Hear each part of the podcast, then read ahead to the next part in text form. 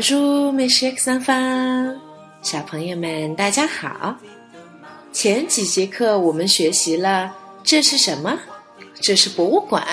这是什么？这是一幅画。我们还学习了怎么用法语来表示“真美呀”“真壮观呀”，对吧？所有的一切其实都来自于我们曾经告诉过小朋友们，在法国，我们的周末是不逛商场的，因为法国的商场在星期天都是不开门的哟。那么，在周末我们又可以做些什么呢？大多数的法国家庭其实会有一个选择，就是逛博物馆和美术馆。小朋友们听起来会不会觉得有点抽象？因为的确，在我们中国，我们是没有逛博物馆和美术馆这样的好习惯的。不光是在法国的家庭中，法国的学校也会把逛博物馆和美术馆作为平时课程中非常重要的一一个环节。比如说，我们会在历史的博物馆中去讲解法国的历史，而不是让小朋友们坐在课堂上面来听法国的历史。他们会在美术馆里面去讲绘画的乐趣，而不是让小朋友们呆呆地坐在课桌上面，听着老师的颜色搭配的规律来作画。参观博物馆和美术馆，其实早就已经成为了法国人的一种生活方式和生活习惯。没有人会觉得这有什么不对，或者这有什么奇怪，甚至于会觉得这有什么了不起。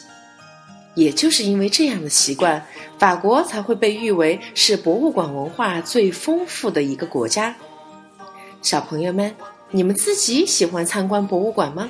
你们又是否知道法国的小朋友们到底是怎么参观博物馆的呢？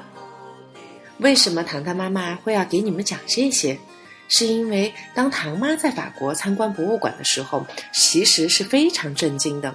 因为我经常可以看到一群又一群的孩子们在老师的带领下，安静却有序的在欣赏法国博物馆里的展品。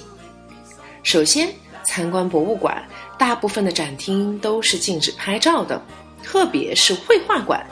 小朋友们都是用眼睛、用心灵去感受艺术的美，把最美好的记忆留在心里，而不是记录在相机里。这一点。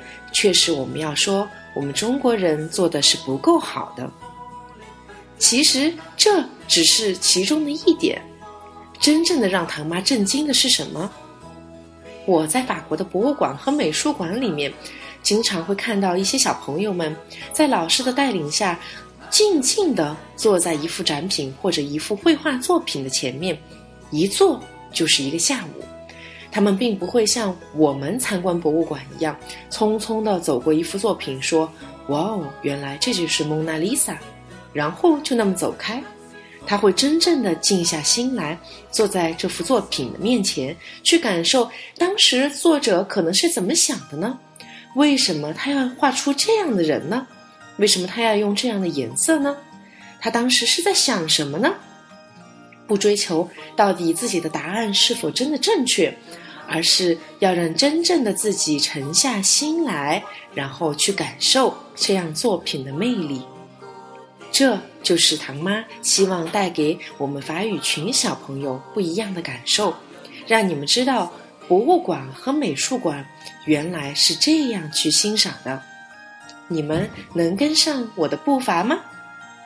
好了，小朋友们，唐妈希望有一天可以让我带着你们。一一起真正到法国的博物馆、美术馆里面，像法国的孩子们一样去欣赏艺术的魅力。好了，今天的课程就到这里。Au revoir, mes chers enfants.